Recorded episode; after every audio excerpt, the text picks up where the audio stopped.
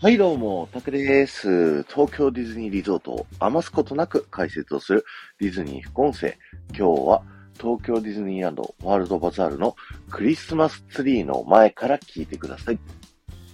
ディズニー副音声はですね、皆様からのレターを募集しておりまして、皆様の東京ディズニーリゾート内の好きな場所、えアトラクションだったり、ショップだったり、レストランだったりといったですね、場所を、そこにまつわるね、思い出だったり、その場所が好きな理由だったり、ちょっとしたエピソードをね、一緒に送っていただきまして、そちらの紹介とともに、えー、そこにまつわる豆知識をね、お話しさせていただくというね、はい、そういった流れになっております。今日はですね、グルーブさん、えー、4回にわたってね、えー、ご紹介してきたんですけど、今日が最終回ということで、えー、読まさせていただきます。えー、子供が生まれてから気候のいい春と秋に行くことが多いのですが、クリスマスシーズンも素敵で、配信これから楽しみにしていますと、いただきました。ありがとうございます。なので、クリスマスについてね、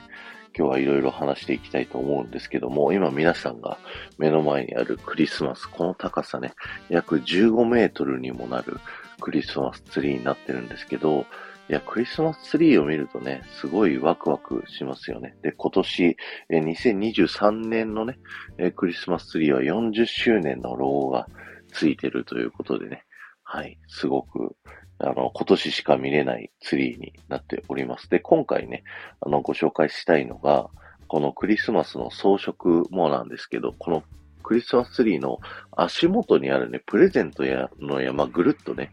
一周しながら見ていただきたいんですけど、一個ね、あの、プレゼントの中にミッキーの人形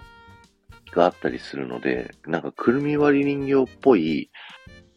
ブリキでできたような形で、緑色の帽子をかぶってね、水色のマフラーをかぶって本を持っている、あの、ミッキーの人形が置いてありますので、それぜひね、見てみてください。そしてもう一つ、リルリンリンって呼ばれるね、あのミッキーが、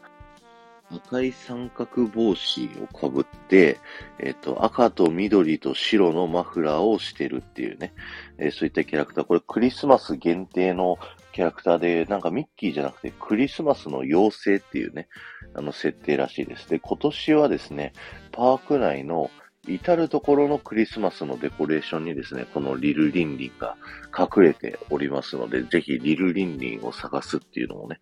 やってみてはいかがかなというふうに思っております。そして、えー、ディズニーランドのクリスマス、一番メインといえばですね、お昼のクリスマス限定パレード、ディズニークリスマスストーリーズというね、はい、パレードがやっておりますので、ぜひそちらの方もね、見ていただければなと思うんですけど、クリスマスストーリーズ今年のね、あの、動画とかで見させていただいて、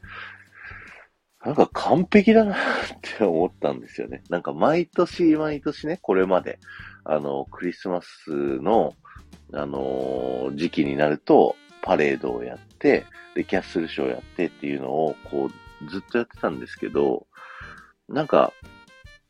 毎回ね、こう、変わり映えしないというか、正直言って、僕、クリスマスの時期のショーってあんまり、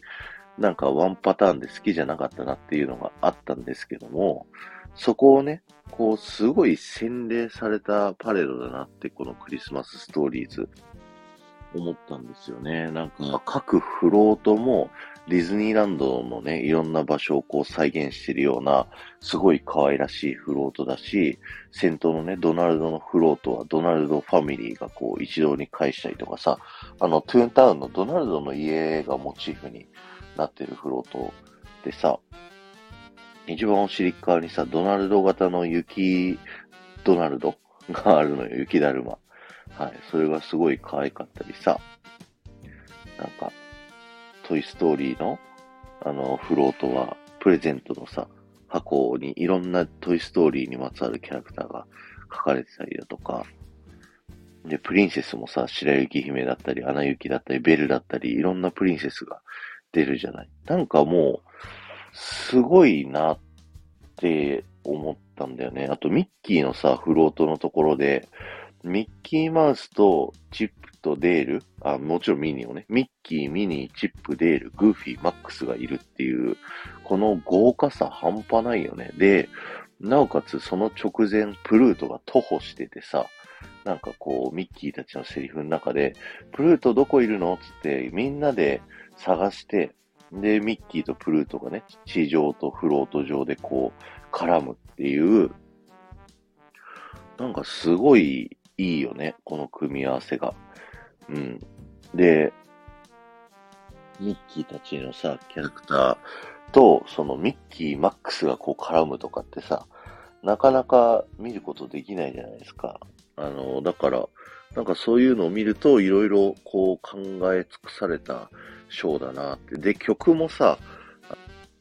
なんかディズニークリスマスといえばこの曲みたいなさ、この曲でさ、もう何年も何年も、こういろんなね、ディズニーのパレードっていっぱい種類があって、そこで使われてた曲を何種類かこうね、組み合わせて使ってるっていうので、なんかもう究極系だな、クリスマスパレードのって思った。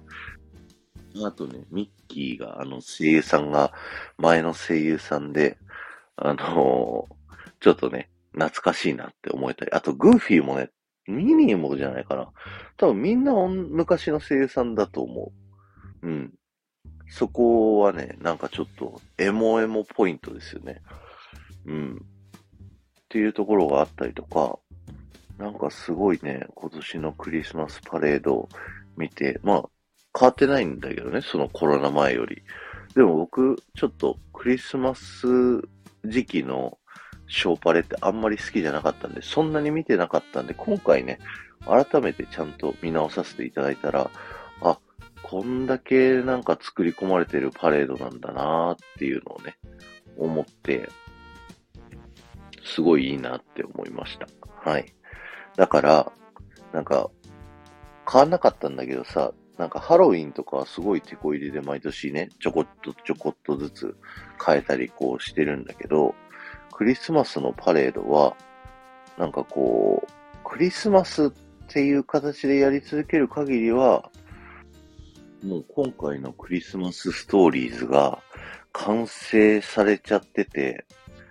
なんだろう、もう新しいアイディアを出すのが、なかなか難しいんだろうなっていうのをね、なんとなくあの、今回のクリスマスストーリーズを見て思いましたね。まあ、でもね、クリスマスってここまで本当にね、各エリアの BGM が変わったり、装飾を変えたりとか、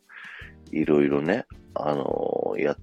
てるんですよね、たくさんの変化を。だからこそ、なんかこう、変えるって難しいよねっていうのをね、なんか改めて思ったし、クリスマスのパレードってなんかいいなっていうのをね、あの、改めて思いました。ということで、ぜひ皆さんもクリスマスのパレード、並びにディズニークリスマス楽しんできてくださいね。え、グルーブさんレターいただきましてありがとうございました。今日は終わりです。ありがとうございました。この放送が面白いと思った方、ポッドキャストで聞いている方はぜひ、チャンネルの登録よろしくお願いします。また、スタンド FM で聞いている方はですね、チャンネルの登録に並びに、えー、いいねボタンやコメントすることができますので、ぜひね、えー、残していってください。